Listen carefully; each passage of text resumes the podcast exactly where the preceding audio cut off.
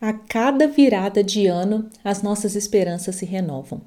Com o novo ano chegam novos planos e projetos, novas promessas, e a energia que decidimos colocar nos nossos objetivos pessoais e profissionais parece ganhar um gás extra com a simples virada do relógio e da página do calendário. Mas é claro que, por mais que a gente queira pensar assim, a nossa vida segue tal qual a deixamos antes da meia-noite do ano anterior e tudo aquilo que desejamos só irá acontecer se, de fato, a gente fizer uma mudança profunda nas escolhas que temos feito até aqui, para que sejamos guiados na direção dos nossos objetivos. Além de colocar metas no papel, precisamos também dar aquela faxina interna e externa, eliminando da nossa vida tudo aquilo e todos aqueles que não fazem mais sentido, ou pior, que estão sendo âncora para realizarmos os nossos projetos, que não se encaixam nesse alinhamento que é preciso acontecer para que os nossos caminhos se abram.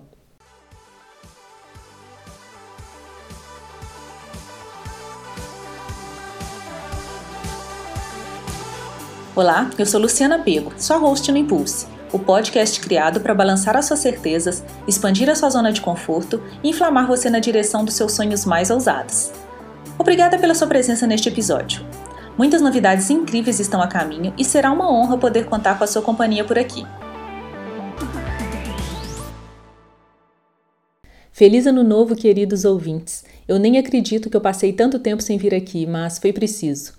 Em 2022, eu realmente precisei focar em me curar de um longo processo, de uma etapa importante da minha vida, fechar ciclos, passar páginas e plantar as sementes que eu desejo ver florescer em 2023. E foi exatamente fazendo essa reflexão de fim de ano nos meus rituais de conexão com o mundo espiritual e revendo basicamente a última década da minha vida que eu cheguei ao tema deste episódio.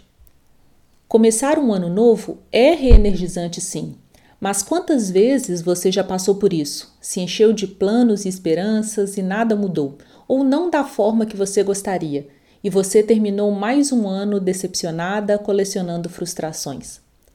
Fato é que nada novo chega na nossa vida se a gente não deixar para trás padrões, crenças e tudo mais que não se encaixa nessa nova versão, porque foram essas coisas que nos trouxeram e nos mantiveram onde estivemos nos últimos anos. Ninguém se muda para uma casa nova sem antes fazer aquela faxina, tanto no espaço novo, para deixá-lo pronto para receber a sua nova versão, quanto no espaço que ficou para trás, selecionando o que fica e o que vai, doando aquilo que ainda pode ser útil para alguém e descartando de fato aquilo que já não cabe na sua nova vida e que você não quer levar para sua nova casa. E aí eu te pergunto: o que você deixou para trás com a virada do ano.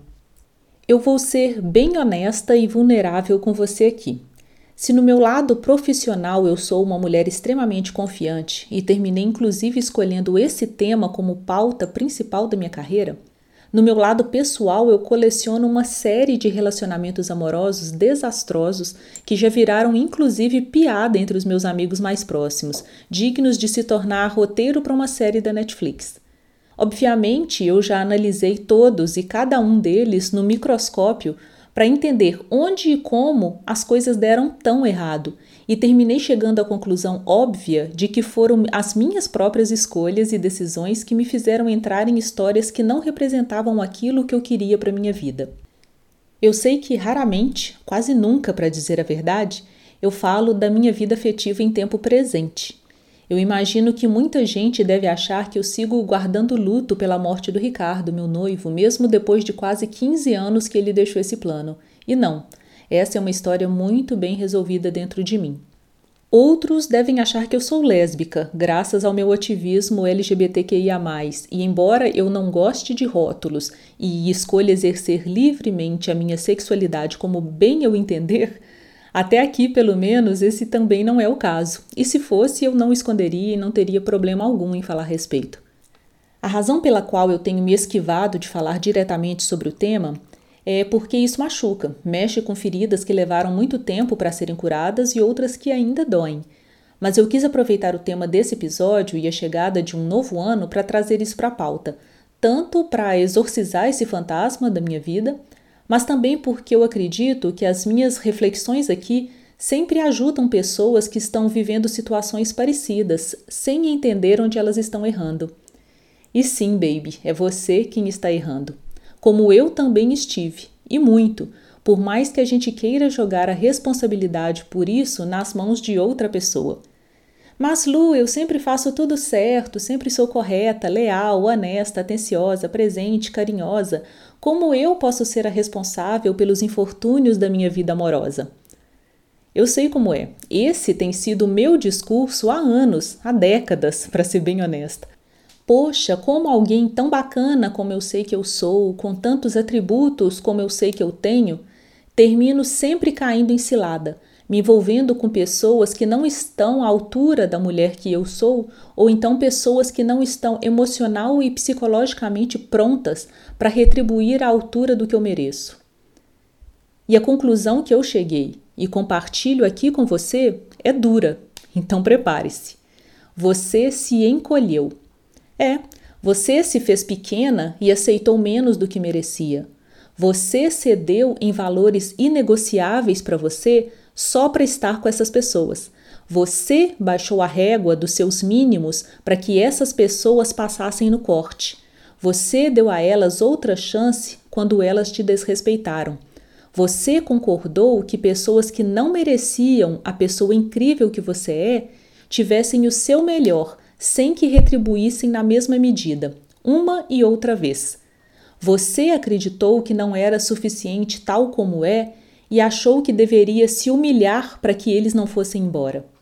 Resumindo, você terminou presa em situações que você se permitiu entrar e ficar, independente do quanto elas te machucavam. As razões para isso podem ser as mais diversas e vale a pena investigar na terapia caso queira se aprofundar para saber mais sobre a sua história e essas feridas de abandono que você carrega. Mas o que eu acho mais relevante trazer aqui para você é o que nós podemos fazer com isso. Todo o processo de cura parte da gente se tornar consciente do problema e tentar identificar os gatilhos que nos levam a repetir ciclos tóxicos uma e outra vez. Isso serve para vícios como álcool e drogas, compulsões, comportamentos nocivos como crises de raiva e de ansiedade, mas também serve para relações merda, porque se elas se repetem e seguem um padrão, existe aí um denominador comum entre todas elas e é você, ou eu, aqui no exemplo, e a forma como construímos essas relações. E então voltamos ao tema desse episódio. O que você deixou para trás com a virada do ano? Que crenças e padrões você quer deixar no passado? Quais ciclos você não quer que se repitam na sua vida? Que história você quer contar sobre si daqui para frente? Só para reforçar, isso serve para qualquer área da sua vida. No meu caso, para ilustrar esse episódio, eu estou me referindo à minha vida amorosa, mas você adapte à sua necessidade. Eu decidi deixar para trás a Luciana que aceitava menos do que o mínimo, que se calava diante do que machucava, que fingia estar tudo bem quando não estava, para não parecer intensa demais que se conformava em ser tratada como opção e não como prioridade, que se encolhia para caber ao lado de pessoas que não estavam à sua altura, que entregava o melhor de si sempre, mesmo sem receber o mesmo de volta. Essa Luciana ficou para trás. E tudo bem se isso significar fechar ainda mais o círculo de pessoas que eu deixo entrar na minha vida, sejam amores ou mesmo amigos e familiares, e eu terminar passando ainda mais tempo sozinha, porque eu sempre amei a minha companhia e isso não me assusta. Se eu sei que eu sou uma mulher de muitas qualidades, é hora de agir como tal e começar a jogar nas grandes ligas e não me conformar mais com campeonatos de várzea.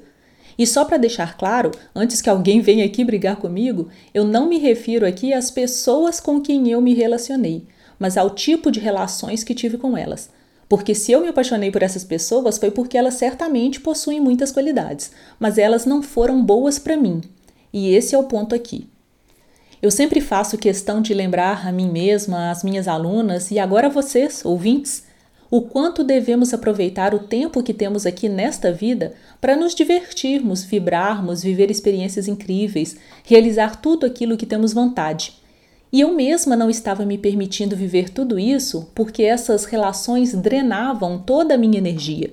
e acabava que não sobrava nada para mim, para os meus projetos e necessidades individuais. Então eu deixo esse convite a você, para que você reflita sobre todas as relações que te rodeiam e avalie o quanto elas somam a sua vida, ou quanto elas te esvaziam de viver a sua melhor vida possível. E que você escolha não mais se encolher para caber ao lado de ninguém, que não aceite ficar onde você não brilha, que não viva uma vida miserável só pelo medo de ficar sozinha ou arriscar coisas novas. Eu não sei o que isso vai significar na minha vida daqui para frente, e isso me assusta sim, mas também me excita, me faz vibrar pensando em todas as possibilidades que se abrem a partir do momento que eu fecho essa porta. Faz alguns dias eu escutei essa frase que eu amei e ela se encaixa aqui. Nunca espere nada de ninguém. Permita que as pessoas te surpreendam e não que te decepcionem. Tudo nessa vida é uma questão de padrão mental das gaiolas em que a gente se coloca e que só nos permitem ver uma realidade, quando há um infinito de outras realidades possíveis acontecendo e eu estou escolhendo olhar noutra direção. E esse é só o começo. Que esse seja um ano mágico e leve e feliz e pleno em realizações para você também, cheio de aventuras, viagens, amores, amizades, experiências, alegrias, conquistas, enfim, um ano pleno Viva o ano novo e viva a vida que nós conscientemente escolhemos viver. Obrigada pela sua presença em mais esse episódio do Impulse Podcast, sempre disponível nas principais plataformas de streaming: Spotify, Apple Podcasts, Amazon Music, para que você não perca um só episódio desse bate-papo que eu amo ter com vocês aqui. Se você quiser comentar sobre esse episódio especificamente, se quiser compartilhar sua história, as suas decisões de ano novo, me chama nas redes que eu vou ter um enorme prazer em ler e te responder. Se você ainda não me segue, meu handle, meu arroba em todas as redes é I'm Luciana Pego. IM Luciana Pego, que é P-E-G-O. E em todas elas eu estou sempre batendo papo sobre temas diversos com esse objetivo de empoderar mulheres, ampliar sua consciência, mostrar pontos de vista diferentes, com o objetivo de vê-las cada vez mais realizadas, conquistando a vida que desejam viver. É isso. Um abraço e até o próximo episódio.